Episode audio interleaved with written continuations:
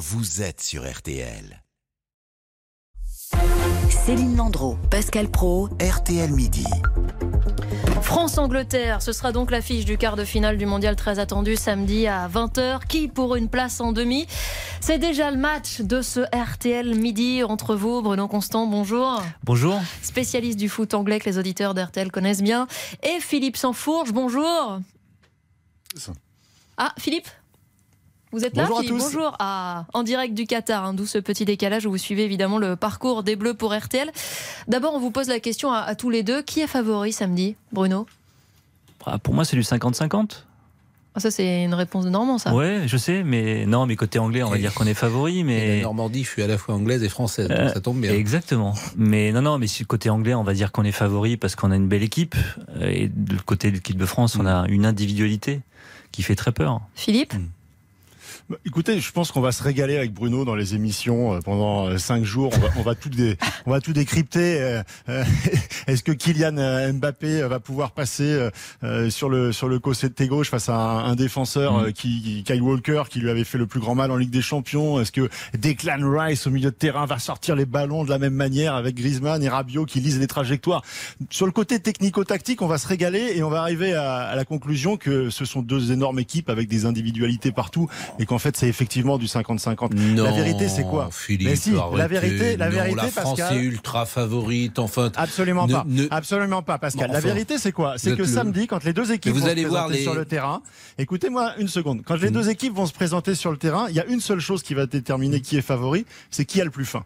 C'est est-ce que c'est le champion Mm. du monde en titre qui veut pas lâcher son gâteau ou est-ce que c'est l'équipe d'Angleterre qui est exactement l'équipe de France en 2018 C'est-à-dire qu'ils ont fait demi-finale de la dernière Coupe du Monde, ils ont la frustration d'avoir perdu l'euro chez eux en finale, mais en même temps avec quelques garanties, c'est-à-dire ils savent qu'ils sont à une encablure, à rien d'être au sommet et ils sont nourris d'une- volonté, d'une espèce de force intérieure pour aller chercher ce qui leur appartenait ce qu'ils n'ont pas réussi à avoir. Qui aura le plus fin samedi? C'est ça qui va déterminer le favori.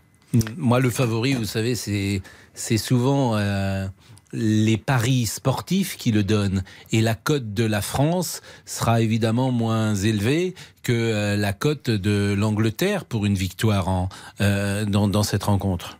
Mais parce que les bookmakers sont influencés, parce que la plupart des bookmakers sont anglais. Et souvent, on a mis l'Angleterre favori dans les grands tournois, alors qu'elle n'était même pas. Il y, a, il, y a, il y a un côté un peu de manière de se rassurer en Angleterre autour de cette équipe d'Angleterre. Mais moi, je peux vous dire que l'Angleterre, Quand euh, vous dites on 50-50, euh, Non, non, mais euh, non, parce que si on parle vraiment de jeu, euh, d'un côté, on a vraiment un collectif où il y a peut-être un peu moins de stars, mais il y a des très très bons joueurs. Il y a Harry Kane, le capitaine, qui est un peu le capitaine flamme, euh, euh, qui, est, qui, est, qui est ex- extrêmement important dans ce collectif. Il y a le Phil Foden, la petite pépite de Manchester City. Il y a Jude Bellingham, qui est la nouvelle star anglaise de milieu de terrain. Donc il y a, il y a plus de joueurs, il y a plus d'équilibre dans cette équipe anglaise. Mais quand on voit l'équipe de France, et on l'a vu en Angleterre, ce qu'a fait euh, Kylian Mbappé, on a peur. Que- C'est ça, ils ont peur, les Anglais, aujourd'hui, quand ils voient les Bleus se dresser Mais sur leur sûr. chemin Quand ils voient Mbappé prendre le ballon dans un match, il y a comme un frisson. On se dit qu'est-ce qui va se passer? Il va à une telle vitesse qu'il est capable de renverser un match à lui tout seul. Et ça, ça fait peur en Angleterre. Hier, dans un match euh, entre guillemets moyen, il arrive à être exceptionnel, euh, Philippe Sansfourche, euh, Mbappé.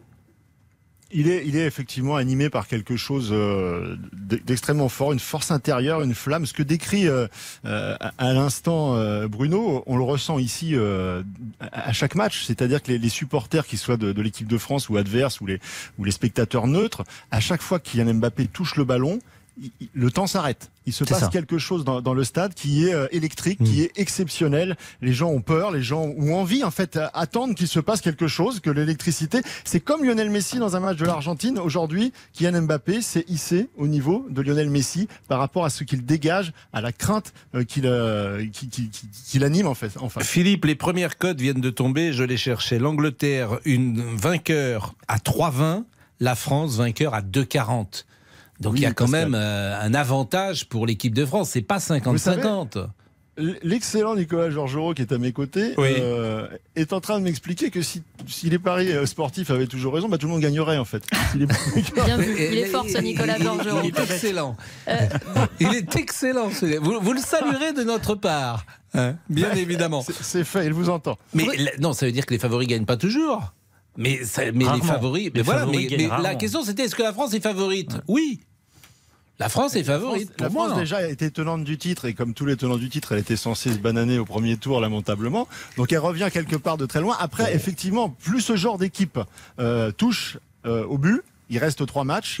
Et, la, et la force, là où, là où je vous rejoins sur le côté favori, c'est qu'effectivement, Didier Deschamps et son groupe, c'est-à-dire les Varane, les Griezmann, les, les Mbappé, ils ont connu la victoire. Ils savent ce que c'est euh, un match à haute tension quand ils ont joué contre la Belgique et que la Belgique venait de sortir le Brésil. Ils ont connu ces moments-là. Les Anglais les ont touchés du doigt, mais n'ont pas encore euh, réussi à valider la victoire contre un immense favori dans une grande compétition internationale avec cette génération du sélectionneur Southgate.